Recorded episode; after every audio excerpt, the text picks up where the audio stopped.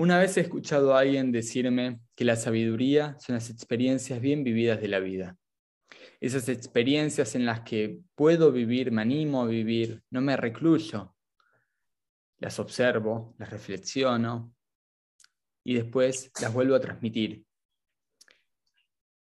Esa capacidad de inventor que tiene para crear nuevas realidades desde su capacidad lógica y mental desde esa mente que desde el inconsciente genera soluciones. ¿Genera soluciones para qué? Para otros, para sí mismo, para el bienestar en común. Y se olvida de su ego, se olvida de sí mismo, pero no dejando de lado a sí mismo, sino se olvida del dominio que esta persona puede tener por su mente, por su capacidad de pensar, pensar y pensar. Así es como hoy, en este episodio, agarro una nuez, la rompo, simplemente veo que adentro de la nuez tiene forma de cerebro. Y me animo a romper todo ese cascarón para que mi capacidad mental fluya, para que mi capacidad lógica se exprese. No me guardo nada, no soy avaro con nada, y simplemente comparto mi sabiduría al mundo. Eso vamos a ver hoy en este nuevo episodio de Conciencia en Acción para hablar de la persona sabia, de la persona que supo amasar, supo, hacer plastilina con su mente, con su lógica, con sus invenciones y de esa forma poder llevarlas a la obra.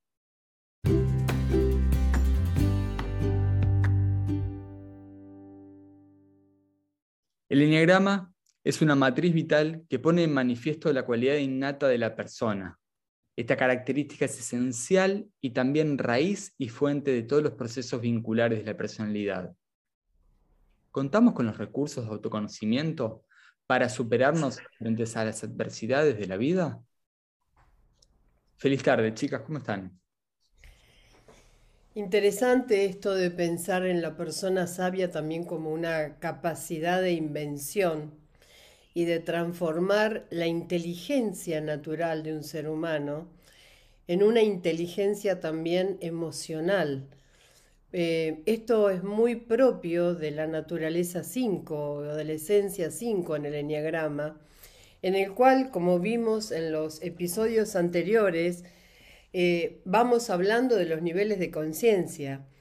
Y llegar a la sabiduría, como vos dijiste, Mati, no deriva de acumular conocimientos. Hay personas que se pasan toda la vida estudiando, aprendiendo, argumentando, teorizando, defendiendo sus ideas, defendiendo sus conocimientos como, como una manera inclusive de seguridad propia, cuando en realidad la persona sabia no defiende nada, se despoja de sus conocimientos y sabe que su sabiduría opera dentro suyo en el momento que corresponde, que en, en sí mismo está su saber.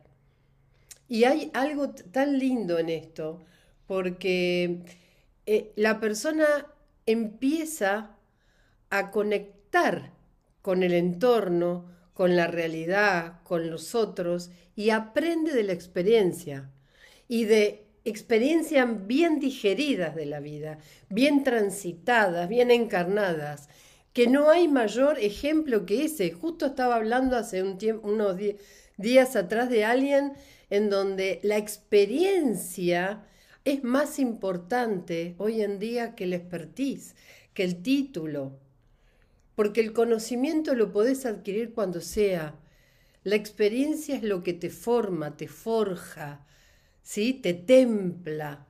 Y, esta naturaleza esencial 5, en su, en su conciencia más ampliada y en su sabiduría, supo transitar por estas pruebas de incomodidad, de salir de la seguridad de su saber para plasmarlo y ahí es donde un científico, un ingeniero, un escritor ve plasmado en, materializada todo su conocimiento.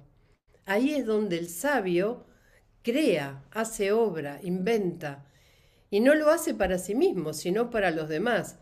¿Qué les parece cuando digo esto? ¿Parece muy lejano a una persona normal? Porque yo digo, los que nos están escuchando dicen, wow, ¿y dónde está esa persona? Porque puedo no reconocerme, o sí. O podemos tener alguien al lado nuestro que es así. Y no lo sabemos valorar también. Si yo me pongo a pensar, hola chicos primero, si yo me pongo a pensar en alguien eh, o en, sí, en algún papel, se me viene la imagen de un profesor, como eh, aquel que sabe, pero además quiere entregar el conocimiento, ¿no? Quiere que otros también se acerquen a ese saber. Entonces ya no es esta persona que solo quiere ser experta, así como decías Luz, sino que quiere que otros también lo sean, ¿no? Eh, entonces se pone al servicio del otro. Eh, y hay un cambio como abismal desde su primer estado, ¿no es cierto? Ya el querer ser parte de algo también, no solo estar aislado y tener más conocimiento, sino que todo el resto también pueda compartir ese saber. Eh, es muy interesante y muy inspirador también me parece eh, personalmente este tipo de, estado de conciencia, ¿no? Como que me aspira a llegar a, ese, a, ese, a ese lugar.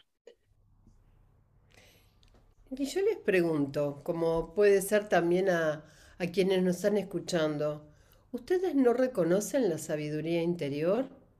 ¿Qué sería esa voz sabia que nos habla? Mm.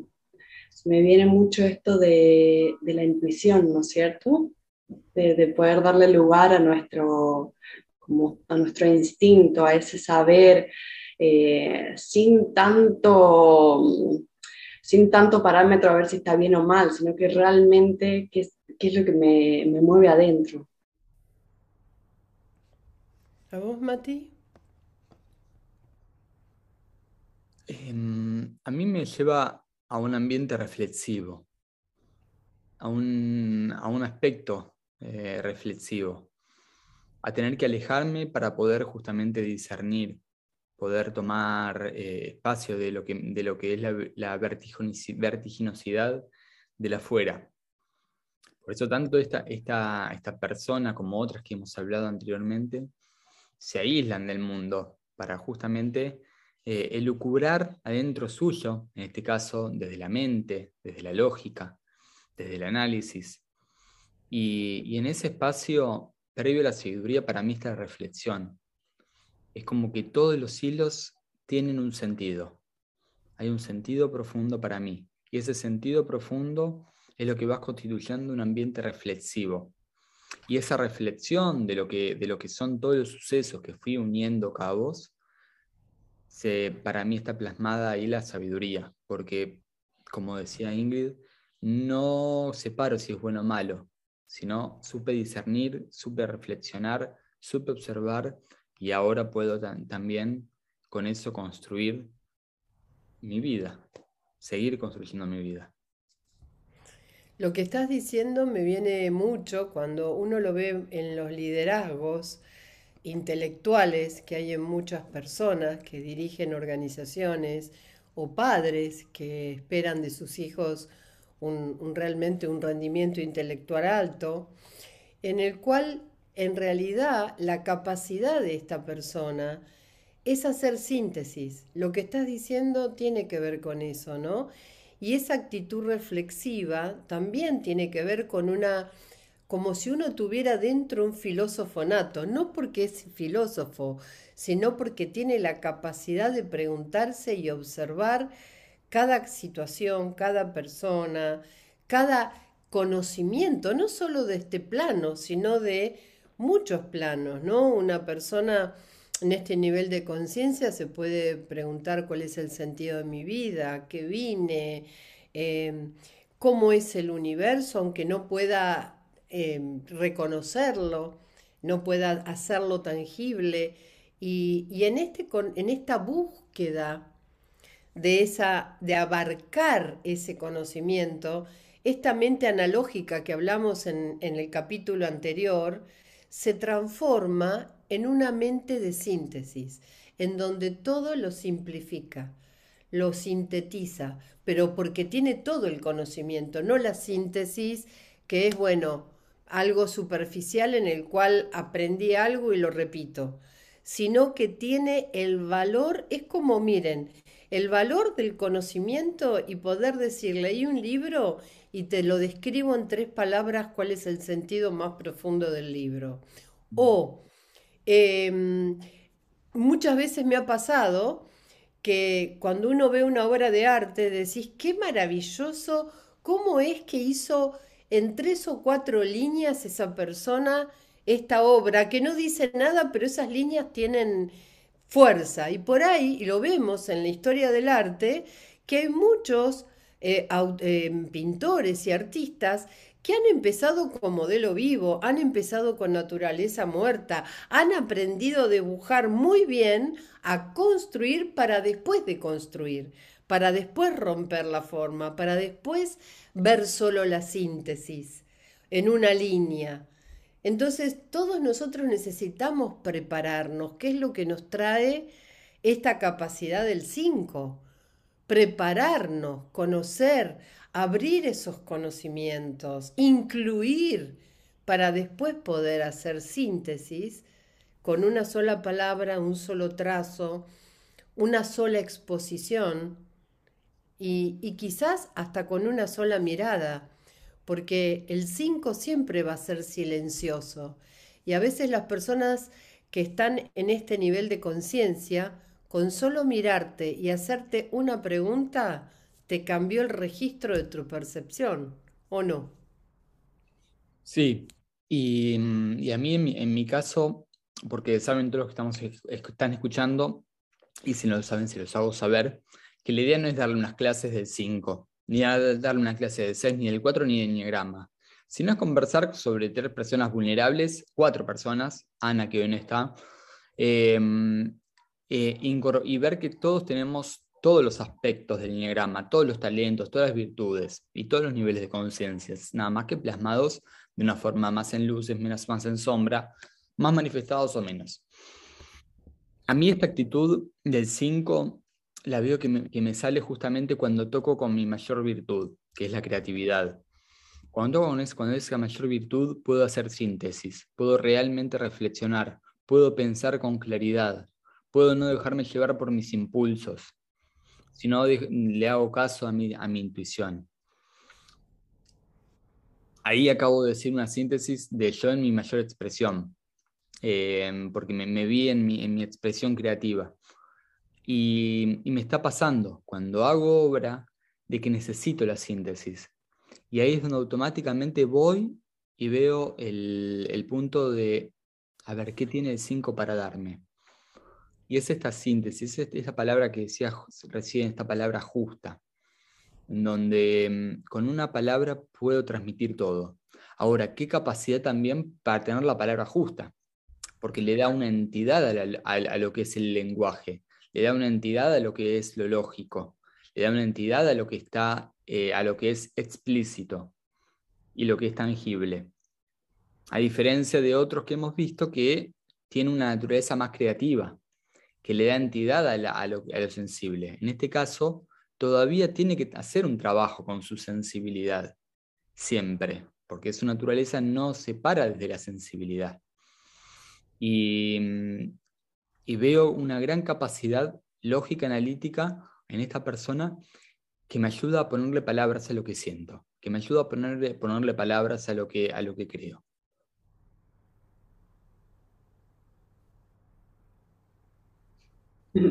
Nos dejaste sin palabras, Mati. Eh, sí, coincido, coincido y te veo así también, Mati, te veo también muy creador y demás, y eso eh, tiene que ver con, con, tomar esta energía, ¿no es cierto? Que el 5, eh, por más que él siempre es muy, teórico, ya en este nivel es muy inventivo, es muy creativo, genera, ¿no? Y, y, de hecho me hace ver como todo el camino de evolución que tiene este, este estado de conciencia desde desde el, desde el inicio, ¿no? Como hace todo un camino de aprendizaje en el cual al final la teoría solamente es como si fuera un trampolín y esta parte inventiva hace que su vida cambie también. Entonces me parece muy rico todo el aprendizaje que nos da el 5, ¿no? Como, eh, ok, el conocimiento no solo está afuera, está dentro mío y yo puedo crear mi propia realidad. Va a seguir siendo muy lógico, pero acá ya puede empezar, ¿no? A traer eh, esta parte más intuitiva, más, más sensible. Eh, y, ¿Y qué significa que sea enérgico la sensibilidad? Em, estaba a ver, ¿qué significa? No sé, a ver, ¿qué les pasa a ustedes? ¿Qué significa ser enérgico en la sensibilidad? ¿Qué nos pasa cuando tenemos energía, con, cuando algo nos mueve sensiblemente, cuando algo nos entusiasma, cuando algo lo hacemos con pasión, cuando en el caso de la persona que ama el saber, un saber me, me cada vez me invita más a tener curiosidad y seguir conociendo, como con una persona cuando conoces. Esta persona, bueno, me encanta, la quiero seguir conociendo, quiero saber más de ella, quiero compartir más. ¿Qué les pasa? ¿Qué sería esa intensidad en lo sensible? completamente. A mí, a mí me lleva al lugar este como que lo impulsa, ¿no? Como que está continuamente, hay algo que, como que lo, lo hace seguir haciendo cosas, como eh, enérgico en cuanto a, sí, lo impulsa, la palabra que me sale es como que lo impulsa a seguir hacia adelante, ¿no? Para vos, Mati. Eh, es que se, se, ve alguien vivo, se ve alguien que, que puede ver colores. Mm. En, en, este caso mm, se nota el 5, si no, y esta, esta persona en otros niveles de conciencia, lo hemos hablado, puede parecer alguien autista, alguien... Más quieto, ¿no? Sí. Lleno del mundo y de lo que sucede. En este, en este caso hay alguien vital, hay alguien presente. Por más de que, como decía Lucía recién, no esté acotando todo el tiempo y tenga palabras justas, no frases armadas. Em, pero hay alguien vital, hay alguien con presencia, hay alguien que, que al lado con quien poder contemplar de que sabe que hay otros en la vida y que no está él solo. Cuando uno se relaciona con personas así, una dificultad justamente es esto que, de que se muevan, se animen, se involucren con otros, salgan, esto que vos dijiste, lo vital, la vida, el salir, exponerme y el impulso. Y estos dos puntos son los que en este nivel de conciencia la persona sabia sabe que está presente, porque no nos olvidemos que todas las personas con las diferentes cualidades y talentos, cuando estamos en un nivel de conciencia ampliado, somos transresponsables. Nos hacemos responsables de nosotros y nos hacemos responsables del entorno, de lo que pasa en el entorno nos competa o no, nos compete o no lo que está sucediendo, lo, generemos nosotros o no. Entonces hay una evaluación, un diagnóstico de la realidad en el cual a esta persona sabia la impulsa a tener una palabra clara, lo impulsa a tener una acción concreta, eficiente, eh, asertiva, en el momento adecuado. Claro, no son personas que van a estar expuestas a todo el mundo. Y por eso decía, cuando vos conoces a personas así, te vas a dar cuenta que son personas más que buscan el uno a uno, al uno al uno, de poder, eh, maestros naturalmente, de poder explicar algo, conocer algo o enseñar algo a grupos en que estén interesados en el tema. ¿No es cierto? Siempre va a haber un cuidado de la joya que tengo para dar, esa joya de conocimiento, que el que lo reciba, lo reciba porque le interesa y no así porque sí, para darlo. Por eso son personas muy celosas de la experiencia que les ha llevado y el tiempo que les ha llevado las formaciones eh, que han tenido. Pero así como son celosas, en este nivel de conciencia, lo vimos en la anterior, se entregan, hay entrega, hay pasión, ¿no? Pero no es una entrega explosiva.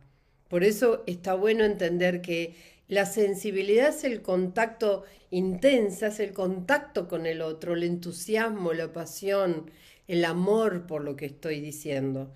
Y siempre nos pone en claridad. Yo cuando me relaciono con este nivel de personas en donde el talento es claramente una sabiduría y una reciprocidad al mismo tiempo, eh, te pone en claridad con una palabra, con una mirada, con una observación, con una acción. Y esa claridad decís, ¿cómo no me di cuenta? Claro, parecería, pero esa claridad no está dicha al pasar. Está, te observaron, vieron lo que te pasaba, te, son muy buenos para el feedback uno a uno, estas personas, porque entienden, tratan de comprender, así como entienden si son ingenieros cómo construir un puente, una máquina, o si es un científico, el apasionamiento que los lleva a hacer un descubrimiento que no estaba en la salud o en la medicina. ¿Sí?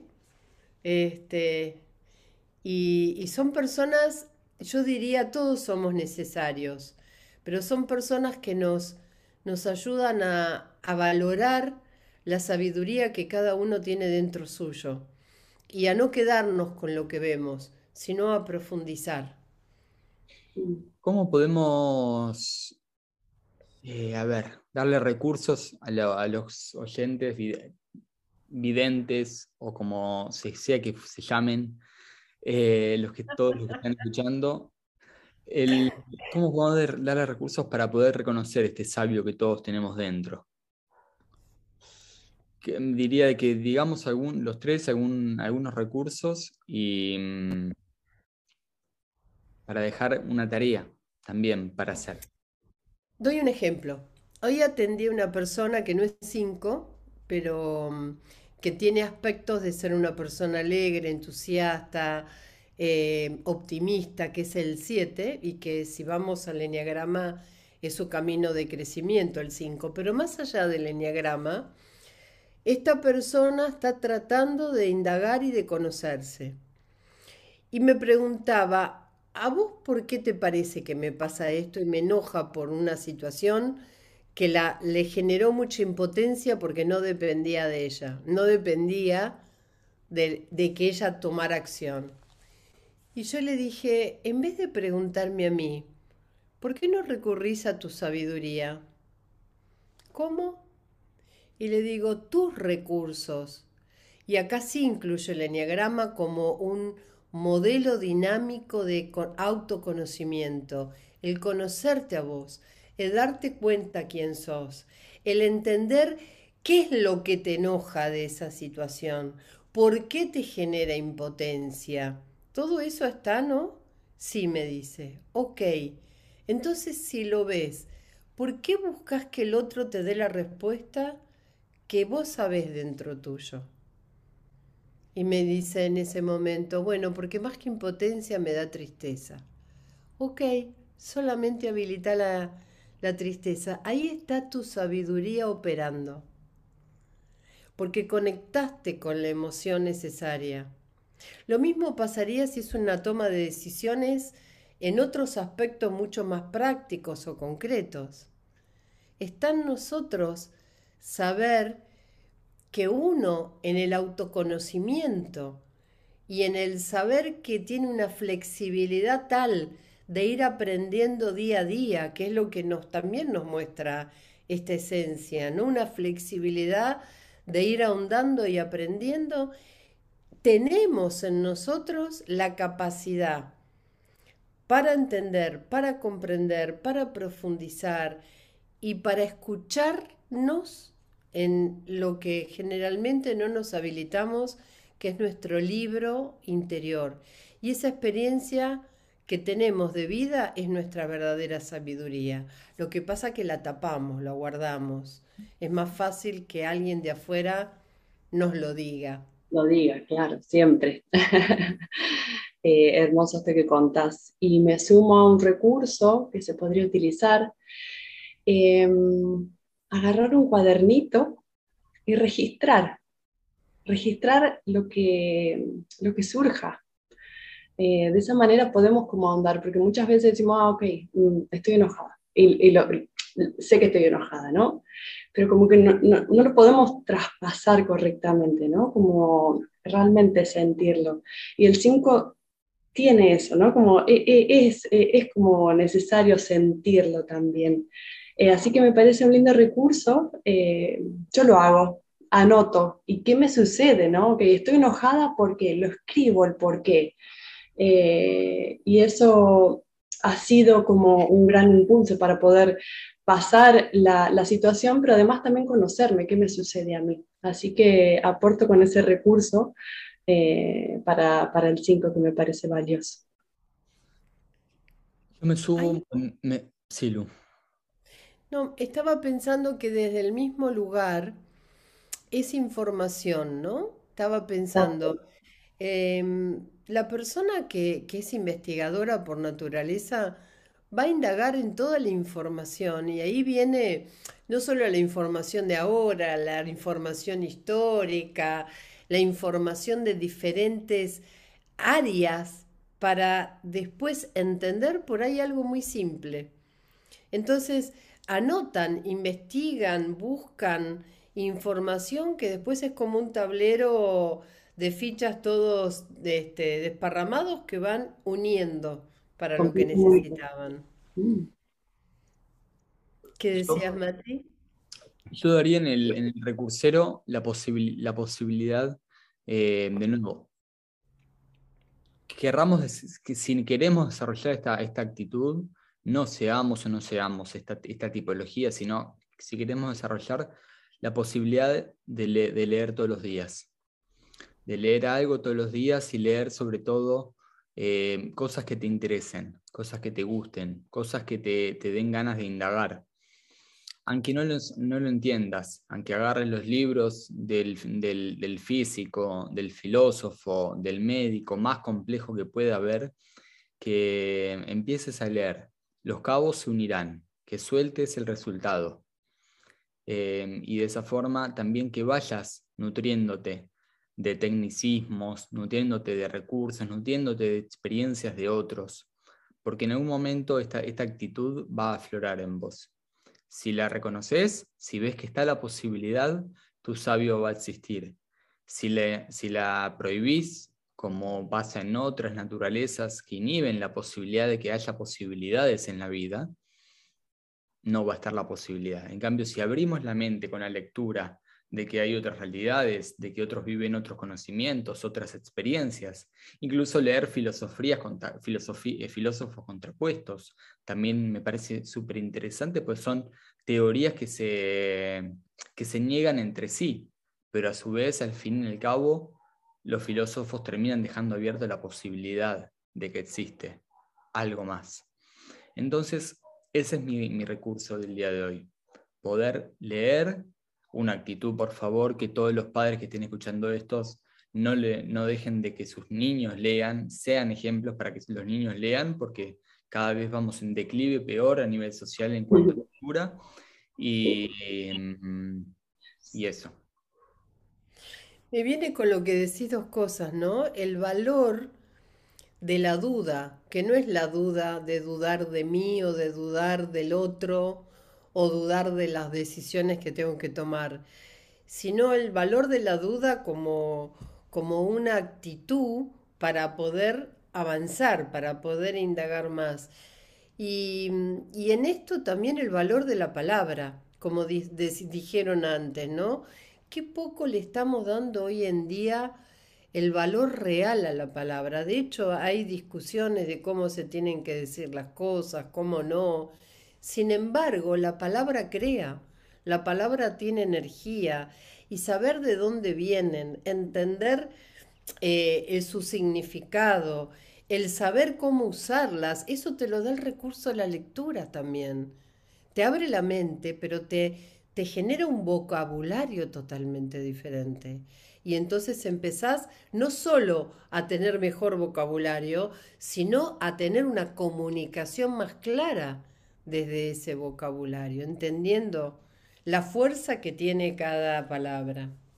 Completamente, y me quiero sumar a esto de el cuestionar esto de la duda que decías, Lu y Mati, eh, y generar un criterio propio, ¿no? hasta animarnos a, bueno, a refutar algo que parece que es completamente, completamente sabido, que es así, sí o sí, anímate a refutarlo y crea una propia teoría.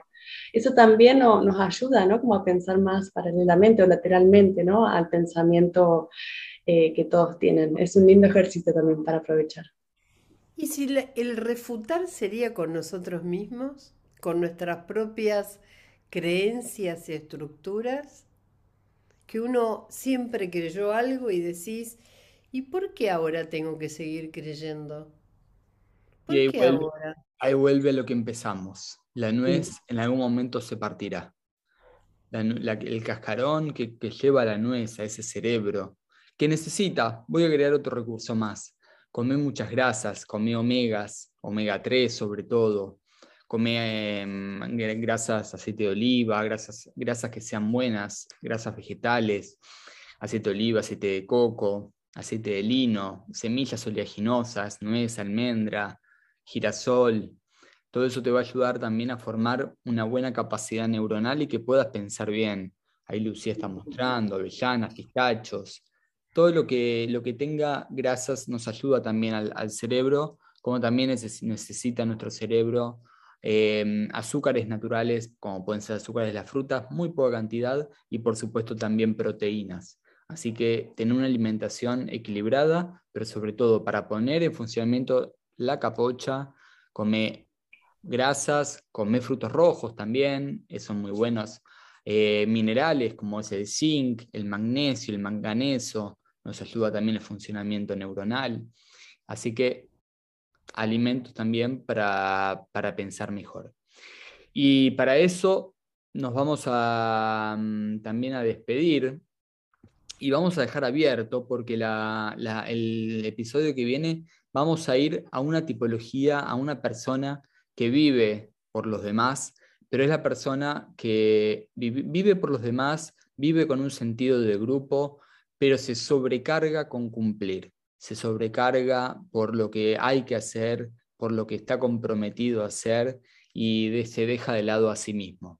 Así que en el próximo episodio vamos a hablar de, mm, de, esa persona, la persona cumplidora, y no dejes de escribirnos, de contactarnos, de seguirnos en las redes sociales, Universidad de la Conciencia, Instagram, YouTube, Facebook, Spotify, LinkedIn, Alucien Serra, lo mismo todas las redes, Matías Amadasi Ingrid Moreno Cagnolo. Nos vemos, que tengas una excelente jornada, excelente semana, excelente mes, excelente vida. Y como diría un 5, ¿qué resumen diría de este episodio? Animate a vivir. Chau, chau.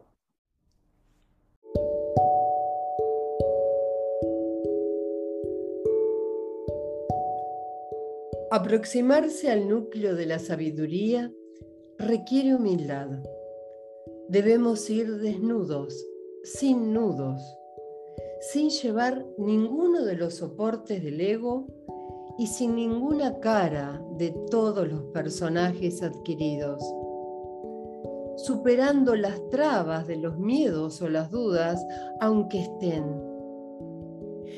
Este lugar es fuente de renovación. ¿Y sabes dónde está?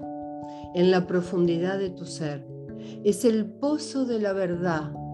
Beber de él lleva su tiempo, requiere paciencia y toda tu atención.